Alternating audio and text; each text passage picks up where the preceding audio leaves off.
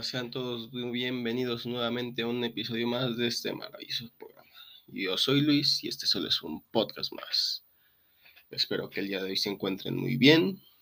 Este es un nuevo episodio, un episodio especial, ya que el día de hoy vamos a estar hablando un poco acerca de la cultura mexicana. ¿no? Vamos a indagar un poquito acerca de su gastronomía y algún, algún cantante y deportista mexicano que ahorita la están rompiendo muy duro en el mundo. Pero bueno, sin más que agregar, comencemos. La gastronomía mexicana. ¿A quién no le gusta un buen taco? No, o una buena quesadilla. Un buen sope, unos chilaquilitos, unos una tinguita, una cochinita, en fin. La gastronomía mexicana es inmensa, ¿no? Y consta de un conjunto de platillos que son característicos por la riqueza de sus sabores, aromas y la ancestralidad de su origen que compone diversos platillos en los que se refleja la riqueza que se ha acumulado durante, durante mucho tiempo, desde la época prehispánica a la colonial e incluso la contemporánea. Y es que pese a que nuestra cocina es reinventada continuamente, algo de nuestros pueblos originarios se mantiene latente en ella. Este mestizaje es tan rico que nuestra gastronomía fue declarada Patrimonio Cultural Inmaterial de la Humanidad en 2010 por la UNESCO. Y es que es verdad, ¿no?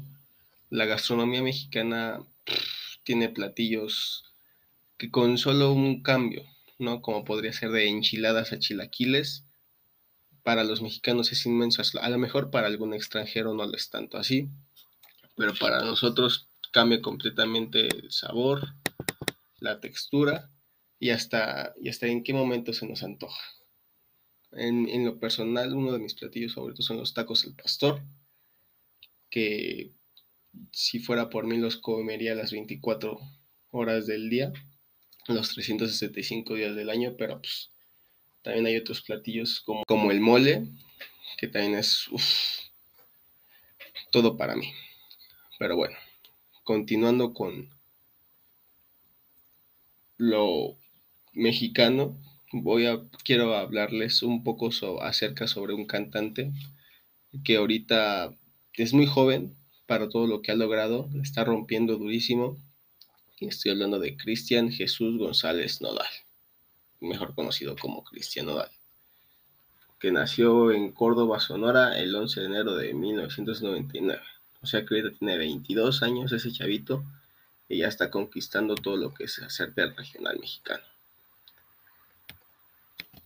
De él sabemos que desde muy joven empezó a participar en concursos, ¿no? Y que toda su familia está llena de músicos de que su primo es parte de su banda y es eh, su principal trompetista, su padre tiene su propia disquera, su madre es su manager, y este, y él pues básicamente es un duro acerca de cantar el regional mexicano que ha, estado transformando un poco lo que es lo ranchero con combinado un poco con lo urbano ha sacado hits enormes como Puedo olvidarme de ella, botella tras botella.